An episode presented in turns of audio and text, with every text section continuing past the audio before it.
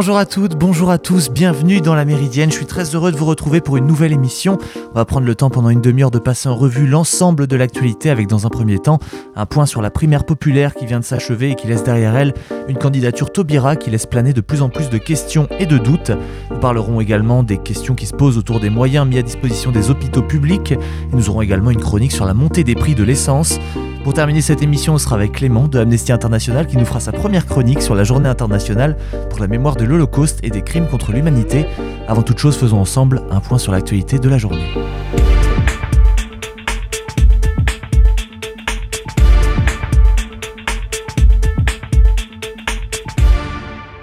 Après des échanges écrits, l'heure est de nouveau à la discussion orale. Le secrétaire d'État américain Anthony Blinken doit s'entretenir par téléphone, euh, devait s'entretenir hier par téléphone avec son homologue russe Sergei Lavrov pour décider de la suite à donner à la crise ukrainienne à haut risque. Les États-Unis ont reçu une réponse écrite de la Russie à leur propre courrier la semaine dernière sur la crise ukrainienne. C'est ce qu'a déclaré lundi un porte-parole de la diplomatie américaine, sans vouloir préciser la teneur de ce dernier échange épistolaire. Le point de blocage principal, c'est que Moscou réclame que l'OTAN ferme sa porte à tout nouveau pays membre venu d'Europe de l'Est, et en particulier à l'Ukraine, une demande jugée inacceptable par les Occidentaux et notamment par Washington, car elle équivaudrait à reconnaître à la Russie une sphère d'influence réservée sur le front militaire. Il y a des mouvements aussi qui se sont poursuivis. Plusieurs pays occidentaux ont annoncé ces derniers jours l'envoi de nouveaux contingents en Europe orientale. Alors qu'une délégation de la communauté des États d'Afrique de l'Ouest, la CDAO, vient d'arriver au Burkina Faso, la junte a annoncé ce lundi le rétablissement de la constitution du pays et la modification des institutions en attendant la mise en place des organes de transition. Le mouvement patriotique pour la sauvegarde et la restauration assure la continuité de l'État en attendant la mise en place des organes de transition. C'est ce qu'indique un, acte fondamental de 37 articles lus à la télévision nationale par le lieutenant-colonel Cyprien Caboret. Vendredi, le Burkina Faso avait été suspendu des instances de la CDAO, comme les autres pays ayant récemment connu un coup d'État militaire, la Guinée ou encore le Mali. La junte est très ouverte aux discussions, ont assuré les émissaires internationaux. Les dirigeants de la CDAO doivent se réunir jeudi à Accra pour étudier les résultats des deux missions envoyées lundi et décider d'éventuelles sanctions supplémentaires contre le Burkina Faso. Près de 1400 chercheurs s'inquiètent de l'absence de débat démocratique portant sur le climat et la biodiversité dans la campagne présidentielle et pressent les candidats de s'exprimer sur ces sujets essentiels dans une tribune parue hier. Si les programmes de la plupart des candidats, des principaux candidats euh, à l'élection présidentielle, de Jean-Luc Mélenchon à Marine Le Pen, contiennent des propositions liées à la crise climatique et environnementale plus ou moins détaillées, le sujet peine à s'imposer dans les débats dominés par les questions de pouvoir d'achat ou d'immigration. Et les électeurs et électrices ont besoin de connaître des propositions des candidats et des candidates à l'élection présidentielle et leurs conditions de mise en œuvre. C'est ce qu'ils ont insisté sans réduire le débat à un affrontement entre partisans du nucléaire et défenseurs des énergies renouvelables. Nouvelle escalade de la brouille entre Bamako et Paris. Les autorités maliennes dominées par les militaires ont décidé d'expulser l'ambassadeur de France en poste depuis 2018, ce qu'a annoncé hier la télévision d'État. Les autorités maliennes ont justifié cette décision par les propos hostiles et outrageux du ministre français de l'Europe et des Affaires étrangères tenu récemment et la récurrence de tels propos par les autorités françaises à l'égard des autorités maliennes, en dépit des protestations maintes fois élevées. En réaction, la France a décidé de rappeler son ambassadeur, a répondu le Quai d'Orsay. Paris exprime aussi sa solidarité vis-à-vis des partenaires européens, en particulier du Danemark, dont le contingent vient d'être expulsé par la junte au pouvoir à Bamako. Ces événements marquent un nouveau durcissement des tensions entre le Mali et la France, l'ancienne puissance coloniale engagée militairement au Mali et au Sahel depuis 2013. Les relations n'ont cessé de se détériorer depuis que les colonels ont pris par la force en août 2020 la tête de ce pays plongé 2012, depuis 2012 pardon, dans une profonde crise sécuritaire et politique. Enfin, Brigitte Bourguignon, la ministre déléguée chargée de l'autonomie, a annoncé hier sur France Inter qu'elle lance une enquête administrative de l'inspection générale des affaires sociales, l'IGAS, et d'une enquête financière sur le groupe Orpea. De plus, toutes les agences régionales de santé iront voir tous les établissements de ce groupe, a-t-elle ajouté.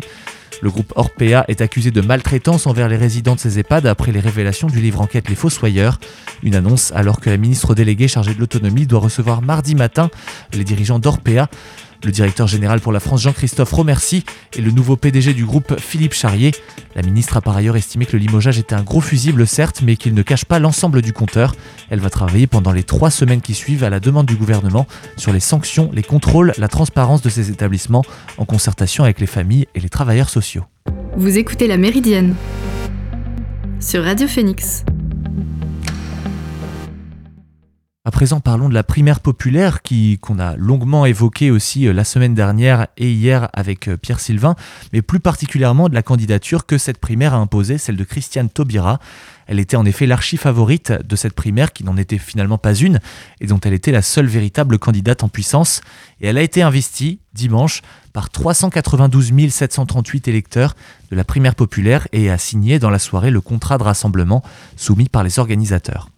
Celui-ci l'engage à faire tout son possible pour réunir la gauche avant le premier tour de l'élection présidentielle le 10 avril un gageur à seulement 70 jours de l'échéance euh, pour une candidate qui devra très vite lever plusieurs interrogations. La première, c'est qu'en remportant la première populaire, Christiane Taubira est devenue la septième candidate de gauche à l'élection présidentielle. Et alors que l'initiative citoyenne avait pour objectif de réduire le nombre des candidatures et d'unir cette famille politique, son nom s'ajoute à ceux de Nathalie Arthaud, Anne Hidalgo, Jadot, Mélenchon, Poutou ou encore Roussel. Et l'ex-député de Guyane a beau se présenter comme une rassembleuse, il est difficile d'imaginer ce qui pourrait pousser des candidats engagés dans la course à l'Elysée depuis de longues semaines à rallier une candidate que les sondages donnent jusqu'à présent autour de 5%. Interrogé sur les plateaux télévisés dimanche soir, Yannick Jadot sur TF1, puis Jean-Luc Mélenchon et Anne Hidalgo sur France 5 ont d'ailleurs tous les trois balayé du revers de la main l'appel à l'union de la candidate, Taubira se contentant de constater qu'elle était une candidature de plus. L'entourage de l'ancienne ministre sait que les vents sont contraires, mais espère toutefois que sa, victoire à la primaire populaire créera une dynamique qui pourrait pousser Anne Hidalgo, en grande difficulté dans les sondages, à se retirer, et Yannick Jadot à pourquoi pas réfléchir. En désignant l'ex-garde des Sceaux de François Hollande, les électeurs de la primaire populaire ont avant tout choisi un symbole, à défaut de voter pour un programme aussi.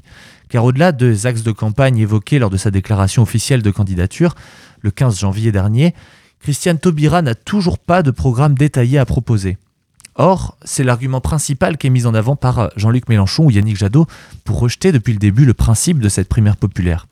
C'est-à-dire que l'union à gauche ne peut se faire sans un accord pragmatique, programmatique, pardon.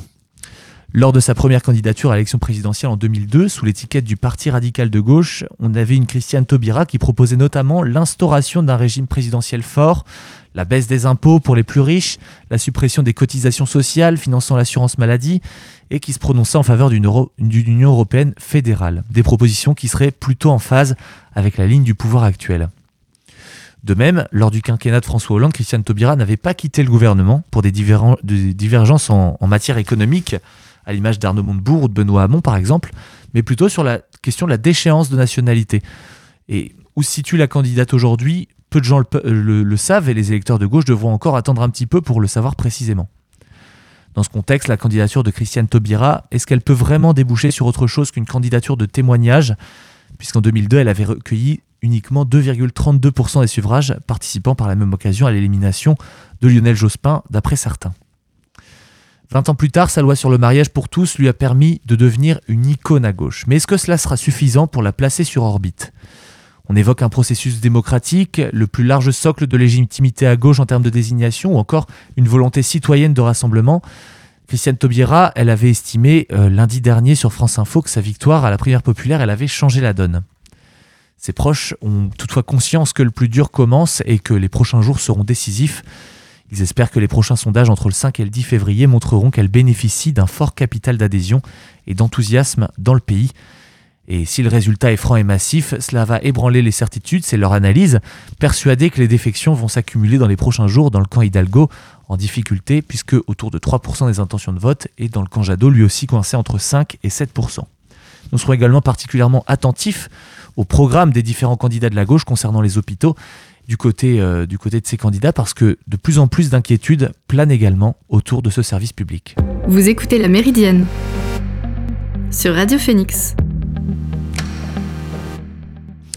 Ces derniers mois, on a constaté en effet plusieurs signaux d'alerte sur la crise que traverse l'hôpital public, qui est mis sous haute tension par euh, près de deux ans d'épidémie. Euh, les restrictions budgétaires, la fermeture des lits ou encore le manque de personnel sont autant de problèmes qui sont pointés du doigt euh, par les employés notamment. Et si la crise sanitaire a pu exacerber certains de ces problèmes, ils étaient déjà dénoncés par une partie du personnel hospitalier bien avant le Covid. L'année 2019 avait notamment été marquée par d'importants mouvements de grève à l'hôpital, en particulier aux urgences. Et si on prend d'abord le financement, depuis 2004, les hôpitaux publics, en fait, ils sont financés par un système de tarification à l'activité. Le principe, est assez simple. Les hôpitaux sont rémunérés en fonction du nombre de soins. Concrètement, le ministre de la Santé définit des groupes homogènes de patients qui sont traités pour la même pathologie et présentent un même niveau de sévérité. Pour chacun d'eux, il fixe un tarif qui correspond au montant perçu par l'hôpital pour traiter ce type de patient. Et quand ce système il a été mis en place en 2004 dans les hôpitaux publics, il a succédé à un budget global qui était très critiqué à l'époque. Chaque hôpital disposait d'un budget basé sur l'année précédente et qui variait assez peu. Ce système, avait l'avantage d'offrir de la visibilité aux établissements, mais il manquait de flexibilité pour s'adapter aux évolutions de l'activité. Si un hôpital voyait son nombre d'opérations réalisées augmenter, son budget n'évoluait pas en conséquence. Le système de tarification à l'activité a donc été instauré pour corriger ce problème. L'autre caractéristique de celle-ci, c'est qu'elle place l'hôpital public dans une logique de rentabilité, ce qui oblige les hôpitaux à être plus efficaces en optimisant leurs dépenses. Dans l'ancien système, si un établissement dépensait plus qu'un autre pour la même activité, il n'était pas sanctionné puisque son budget euh, plus important était reconduit pour l'année suivante. A l'inverse, dans le système de tarification, comme euh, comme c'est le cas aujourd'hui, si un établissement dépense plus que le tarif fixé, il va se retrouver déficitaire et est donc incité à faire des économies, notamment grâce à un outil qui a été baptisé ONDAM. Cet acronyme ne vous dit sûrement rien, mais pourtant il s'agit d'un élément essentiel pour comprendre le financement de l'hôpital. Il s'agit de l'objectif national de dépenses d'assurance maladie, c'est-à-dire un montant qui est fixé chaque année par le projet de loi de financement de sécurité sociale et qui est voté au Parlement, qui définit les montants à ne pas dépasser pour l'année à venir. L'ONDAM fixe des budgets distincts pour des soins de ville et les établissements de santé également. Sur les dix dernières années, le montant fixé par l'ONDAM hospitalier est constamment inférieur au budget dont auraient réellement besoin les hôpitaux. Ce qui signifie que ces derniers doivent réaliser des économies. Par exemple, pour l'année 2018, la direction de la sécurité sociale estimait que si aucune mesure était prise, le budget des hôpitaux augmenterait de 4% en raison notamment de l'accroissement de l'activité et du vieillissement de la population mais dans une logique de maîtrise du budget, l'ONDAM avait fixé comme objectif de n'augmenter le budget que de 2%. cette différence entre la hausse naturelle du budget et l'objectif fixé représente un peu plus d'un milliard et demi d'euros sur cette année-là. Il s'agit donc d'économies qui doivent être faites dans les hôpitaux au cours de l'année, et euh, ces économies demandées sont de plus en plus importantes au fil des années. Par exemple, sur la période 2011-2015, 500 millions d'euros d'économies ont été demandés annuellement, alors qu'entre 2016 et 2020, cette somme dépasse chaque année les 900 millions, atteignant même plus d'un milliard et demi d'euros entre 2017 et 2018. Pour réaliser ces économies, le ministère de la Santé utilise le mécanisme de, de la tarification à l'activité, donc, et si comme en 2018, le ministère estime que l'activité hospitalière va augmenter de 4%, mais qu'il veut limiter la hausse des dépenses à 2%, il va baisser le tarif des opérations et ça signifie qu'un établissement ayant réalisé d'une année sur l'autre la même activité va toucher moins d'argent puisque les montants de certaines opérations ont été abaissés. De plus, cela contraint à fermer, à, exclure des lits d'hospitalisation. Depuis 2000, on a 80 000 lits d'hospitalisation dans le public qui ont été fermés. Et ça représente une baisse de 25% du nombre de lits en 20 ans. Les fermetures de lits ne sont pas un problème en soi puisque les techniques évoluent et permettent de rester moins longtemps à l'hôpital. Et c'est une bonne chose puisque les gens veulent rarement rester longtemps à l'hôpital et il faut avoir une marge en nombre de lits en cas de crise sanitaire comme le Covid. Et ça a été notamment un gros problème chez les Britanniques qui étaient à flux tendu. En France, on a quand même deux fois plus de lits d'hospitalisation par habitant qu'outre-Manche. Il est d'ailleurs important de noter que si les lits d'hospitalisation sont à la baisse, ce n'est pas le cas des lits de réanimation ou de soins intensifs, qui sont particulièrement sollicités depuis le début de la pandémie. Entre 2013 et 2019, leur nombre a augmenté d'un peu plus de 5%. La hausse des rémunérations est aussi une revendication de longue date du personnel hospitalier et sur laquelle des coupes sont faites. Et c'était notamment le cas, les, revendications étaient notamment le cas lors de la grève des soignants en 2019. Les derniers chiffres qui sont fournis par l'adresse, qui datent de 2018, montrent que le salaire médian des médecins euh, à l'hôpital public atteignait 5535 euros par mois. Ce salaire médian, il était d'un peu plus de 2258 euros pour les infirmiers et 1700 euros pour les aides-soignants. Pour donner un ordre de grandeur, les derniers chiffres de l'INSEE évaluent le salaire médian des salariés français de, à, 1940 euros. Donc les aides-soignants se trouvent donc nettement en dessous et les infirmiers sont, eux, en majorité au-dessus, il est vrai. Mais il faut rappeler qu'il s'agit d'un métier nécessitant au moins trois ans d'études après le bac pour pouvoir l'exercer et les conditions de travail des aides-soignants, des infirmiers hospitaliers sont aussi assez particulières, avec pour beaucoup d'entre eux la nécessité de travailler parfois de nuit et le week-end avec des horaires à rallonge. Si on compare par exemple avec nos voisins européens, ça montre effectivement que les infirmiers hospitaliers français sont les plus mal payés. En parité de pouvoir d'achat, notamment, les chiffres de l'OCDE montrent qu'un infirmier gagne 20% de plus au Royaume-Uni, 26% de plus en Allemagne et même 40% de plus en Belgique. Depuis, il y a eu le Ségur de la santé qui s'est déroulé au printemps et à l'été 2020, qui est passé par là et qui a accordé d'importantes augmentations de salaire pour le personnel hospitalier. Mais même avec cette hausse de l'ordre de 15% pour les infirmiers, la France reste nettement derrière la plupart de ses voisins, ne dépassant que l'Italie. Ça entraîne des difficultés de recrutement qui entraînent des fermetures forcées de lits, faute de soignants pour s'en occuper. Et fin octobre, le Conseil scientifique de Covid-19 estimait que cela concernait jusqu'à 20% des lits d'hospitalisation.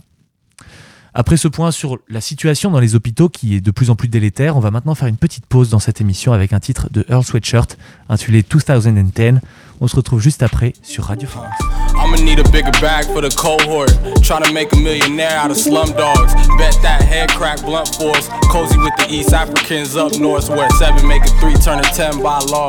Crescent moon wink when I blinked, it was gone. Left the crib smack, no sheath on the sword. Made it by the skin on my teeth, thank God. 03, mama rocking Liz Claiborne. Had her stressing up the wall playing Mary J songs. Rainy day came, couldn't rinse the stains off. Long way to go, we already came far. Story stayed the same, it was never made up. Threw me loose change, look at what I made of it. When the mood change, I'm a poker facing. It's a new day, who got all the aces? Who be folding late, who know when to play dead? Who sit up straight when the roof caved in? Had a full plate, you ain't wanna split it. Told you teeth straight, you ain't wanna listen. Cup runneth over the brim, butts open, there's no closing the lid. Drum roll, here go my little entrance. Gung ho, I'm the one that go get it. Five O's on me like the Olympics. Pure gold, something told me don't mix it. Caught a feeling, mama had me out temple. Not religious, we was really out Philly. Living on the fly, trying wing it. We got us a fire to rekindle. Redirect the fight where it's meant for. Triumph over plight and immense loss. Right alone at night, I get clear thoughts. Caught a couple slices and I veered off. Saw another height, had my ears popping. Walked outside, it was still gorgeous. Sharp insides was revealed slowly. In the dark inside, we was real hungry. On the seven of the five, we was real hungry. Uh, niggas still drumming. Foot shook ground when I stepped on it. Didn't look back when I broke soil. Cause every time I did, it would hurt more. In the dark inside, we was real hungry. On the seven of the five, we was real hungry. And I didn't look back when I broke soil. Cause every time I did, it would hurt more.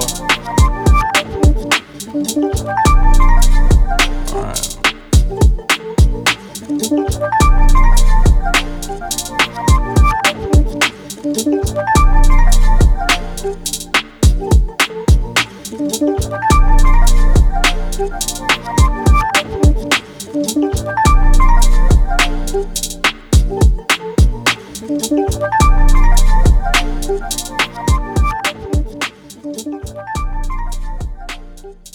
C'était Earl Sweatshirt et 2010. À présent, ah, c'est un problème que vous avez déjà dû constater euh, ces dernières semaines. Voyons voir ce qui se passe avec le prix de l'essence et comment expliquer tout simplement cette flambée. Vous écoutez La Méridienne sur Radio Phoenix. Depuis le début de l'année, en effet, chaque semaine, les prix à la pompe dépassent des records. Pourtant, le prix du baril de pétrole n'a pas encore atteint son pic historique. Le prix des carburants n'a pas encore franchi, a encore franchi un nouveau record la semaine dernière. En effet, le litre du gasoil a atteint en moyenne 1,67 euros euh, et celui du samplon 95 E10 1,72 euros.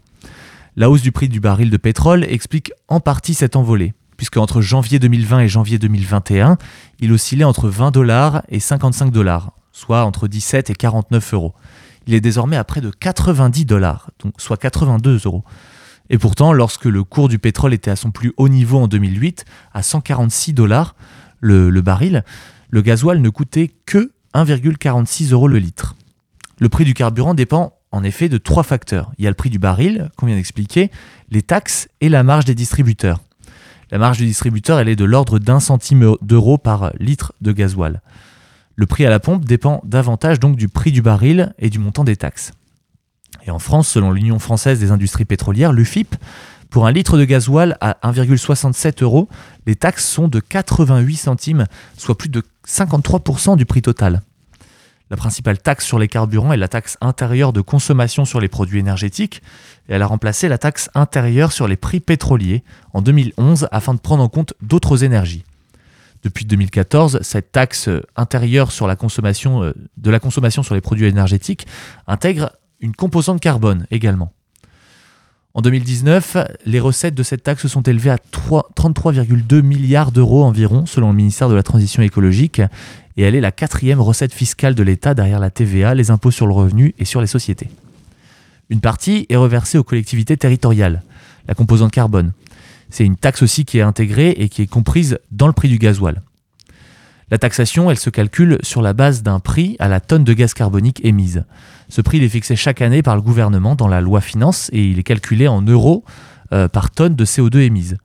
Depuis 2014, l'intégration de sa composante carbone, avec l'intégration de cette composante, euh, le, gasoil a augmenté de près de 40% avec, euh, avec cette taxe. Elle est passée de 42 centimes d'euros à 59 centimes d'euros sur un litre de gasoil. En 2018, la loi de finances avait programmé une augmentation progressive de cette taxe jusqu'en 2022. Elle devait atteindre 78 centimes d'euros cette année, mais en 2019, la loi a gelé ces hausses, donc jusqu'en 2022, en raison du mouvement des Gilets jaunes, il n'y a pas eu d'augmentation de taxe depuis cette époque. Jusqu'à présent, la hausse de la taxe ne se ressentait pas sur les prix à la pompe parce qu'elle était compensée par le cours du pétrole relativement bas. Et en janvier 2021, le prix du baril était à 54 dollars. Mais depuis la fin 2021, son prix a fortement progressé, donc on l'a dit, 81 dollars pour atteindre les 90 dollars euh, aujourd'hui. Vous en savez maintenant un petit peu plus sur cette montée des prix de l'essence. À présent, on va changer d'ambiance, c'est le moins qu'on puisse dire, avec Amnesty International qui est avec nous derrière la voix de Clément qui, pour sa première chronique, va nous parler de la journée mondiale du 27 janvier qui est passée un petit peu inaperçue. Salut Clément. Salut Edgar, bonjour à tous. Aujourd'hui, en ce début de mois, je vais vous parler d'une journée mondiale qui est presque passée inaperçue. C'est celle du 27 janvier, portant sur la mémoire de l'Holocauste et la prévention contre les crimes contre l'humanité. Alors pourquoi est-ce qu'il n'y a qu'une journée mondiale pour ces deux thématiques, pour les regrouper? Alors, les deux thèmes sont liés car ils apparaissent en 1945. La reconnaissance du génocide des Juifs, de l'Holocauste, permet l'avènement du terme crime contre l'humanité qui est reconnu légalement pendant le procès de Nuremberg en 1945. On voit donc une condamnation des, des nazis, de leurs alliés et des sentences pénales plus fortes. C'est donc pour ça qu'il n'y a qu'une seule journée mondiale pour ces deux expressions. Est-ce que l'Holocauste, ça évoque uniquement le génocide juif pendant la, Seconde Guerre mondiale? Euh, C'est ça. L'Holocauste n'est pas un terme trop reconnu en France, on parle plus souvent de Shoah, de génocide, mais ce mot met en lumière l'extermination des Juifs par les nazis. C'était d'ailleurs un programme baptisé Solution Finale, qui visait la fin des Juifs, des Tziganes, des homosexuels et de nombreux autres groupes. D'ailleurs, si vous voulez découvrir un peu plus cette tragédie, je vous conseille de regarder la liste de Schindler, qui nous montre les atrocités commises dans les camps d'extermination. Par contre, attendez un peu d'avoir 16 ans pour regarder ce film, car il est vraiment euh, limpide. Et pourquoi aussi parler également des crimes contre l'humanité en cette journée? L'Holocauste constitue un crime contre l'humanité parce qu'il y a eu volonté d'extermination des Juifs. C'est encore un terme d'actualité, malheureusement, comme l'atteste le cas du euh, Rwanda par exemple, en 98, avec un génocide entre Hutus et Tutsis qui a fait un million de morts. En 2010, c'est l'État islamique qui élimine toute personne qui ne respecte pas son idéologie. Actuellement, c'est la Chine avec le génocide des Ouïghours. Donc pour avoir une idée plus précise de ce que constitue un crime contre l'humanité, on peut regarder la définition de la Cour pénale internationale qui donne cette définition. C'est un acte organisé, orchestré de manière générale et systémique contre des populations civiles s'il y a meurtre, extermination, réduction de l'esclavage, déportation, emprisonnement, torture, viol ou persécution de tout groupe. Mais du coup, quelle différence est-ce qu'il existe euh, entre crime contre l'humanité et crime de guerre? Alors, le crime de guerre n'est pas issu d'un plan concerté, alors que les crimes contre l'humanité, tels que les génocides, sont planifiés. Au-delà de cette définition sémantique, on voit l'importance dans l'affaire pénale, puisque les crimes de guerre sont prescrits après 10 ans, alors que les crimes contre l'humanité sont imprescriptibles. Sur le terrain, les civils doivent être épargnés le plus possible selon les conventions internationales signées par de nombreux États. Mais on voit que ce n'est pas toujours le cas. Par exemple, en Syrie, pendant la guerre civile, on a vu des hôpitaux se faire bombarder par la coalition internationale alors que ces hôpitaux soignaient des civils et des enfants. Heureusement, il y a des organisations pour agir, que ce soit sur le terrain avec Médecins du Monde, Action contre la faim ou Médecins sans frontières, mais aussi en amont, auprès de nos gouvernements, comme Amnesty par exemple, pour que la guerre cesse d'être une zone de non-droit. Ainsi, on peut parler d'un crime contre l'humanité quant à la situation des Ouïghours en Chine, qui a été qualifié d'ailleurs de génocide par l'Assemblée nationale française euh, en juin dernier. C'est exactement ça. Les Ouïghours, qui sont une minorité musulmane en Chine, se font persécuter par le gouvernement chinois. Il y a par exemple le cas de Mamat que vous pourrez retrouver sur notre site internet. Son frère, Abdulaziz, dit que ça fait 4 ans que Mamat est enfermé dans un camp d'internement par le gouvernement chinois. La sentence est tombée, il est condamné à 16 ou 17 ans d'enfermement. Pourquoi vous me demandez? Parce que c'est en raison de ses pratiques religieuses et de son contact avec son frère à l'étranger. Depuis, ses proches sont sans nouvelles. Mamat est une victime d'une disparition forcée. Si cette situation vous écœure, n'hésitez pas à aller sur le site d'amnesty.fr pour demander la libération de Mamat. Vous pouvez directement envoyer un mail à l'ambassade de Chine en France grâce à notre site internet. Chaque mail compte pour faire pression sur les autorités chinoises. Le plus souvent, comme on l'a vu donc, les Ouïghours sont arrêtés sans motif valable. Il s'agit, selon le gouvernement chinois, de les rééduquer et d'éviter l'apparition de terroristes. Cela fait plusieurs années que des ONG, des associations, des journaux dénoncent les conditions d'incarcération des Ouïghours en Chine, mais ce n'est qu'en 2021 que la communauté internationale commence enfin à réagir face à ces actes. La qualification de ces actes par le terme génocide permet la reconnaissance de l'affaire en crime contre l'humanité et de juger les responsables, Grâce à cette reconnaissance, les pouvoirs publics, donc les dirigeants, vont pouvoir demander des comptes, que ce soit aux marques, aux entreprises, qui exploitent justement ces prisonniers pour, par exemple, confectionner des vêtements moins chers, comme euh, c'est actuellement le cas, selon certains dires, chez Zara ou H&M. Il y a des investigations qui sont en cours. Donc, essayez de, consommer local pour éviter justement de financer ces, ces, ces nouveaux systèmes d'esclavagistes. Tu parles aussi du travail mémoriel. Qu'est-ce qu'on peut faire pour se souvenir d'ailleurs de ces crimes passés? Alors, en raison de ces nombreux crimes et des nombreuses personnes qui ont été persécutées, le devoir de mémoire nous incombe à tous. On a la chance en Normandie d'avoir de nombreux musées et expositions qui en parlent, comme par exemple le mémorial de Caen qui est accessible pour 5 euros aux étudiants ou aux canets. Si vous préférez lire, il y a bien sûr de nombreuses œuvres comme le journal d'Anne Frank ou Robert Merle, La mort et mon métier, mais vous pouvez surtout regarder L'enfant de Noé d'Eric Emmanuel Schmitt. On retrouve toujours des passages émouvants dans ces livres et on rencontre des personnages qui s'engagent concrètement pour des opprimés. Et oui, effectivement, le devoir de mémoire, mais est-ce qu'on peut pas agir aussi face concrètement face aux crimes qui se passent euh, dans le monde à l'heure actuelle? Évidemment, et chacun peut agir à son échelle pour faire bouger les choses. D'une part, on peut s'informer sur la situation géopolitique grâce à des documentaires, des revues. Sur le site internet d'Amnesty, on peut trouver de nombreux documentaires, reportages et vidéos informatives, que ce soit sur les droits de l'enfant, que ce soit sur la situation des Ouïghours en Chine. Vous pouvez vraiment trouver pléthore de choses qui pourront vous, éveiller face à ce qui se passe dans le monde. On peut aussi signer des pétitions et saisir nos représentants, comme précédemment lors de la reconnaissance du génocide ouïghour ou pour demander actuellement la libération de Mamat. On peut enfin consommer de manière responsable et éviter tout produit qui se ferait fabriquer par des personnes incarcérées de force. Est-ce que tu auras un mot de la fin justement pour parler de cette journée mondiale sur euh, l'Holocauste et, les crimes contre l'humanité? Alors le mot de la fin pour cette journée mondiale, ça serait s'éduquer, être plus tolérant et s'engager réellement contre l'injustice. Très beau mot de la fin Clément, merci beaucoup à toi. Euh, pour cette première chronique. D'ailleurs, c'est on, va fêter ça. Et merci à vous tous d'avoir suivi la Méridienne. On se retrouve demain pour une nouvelle émission. Merci également à Guillaume qui était aux manettes. En attendant demain, rendez-vous sur phoenix.fm pour retrouver les podcasts de cette émission. Bonne journée à tous. Salut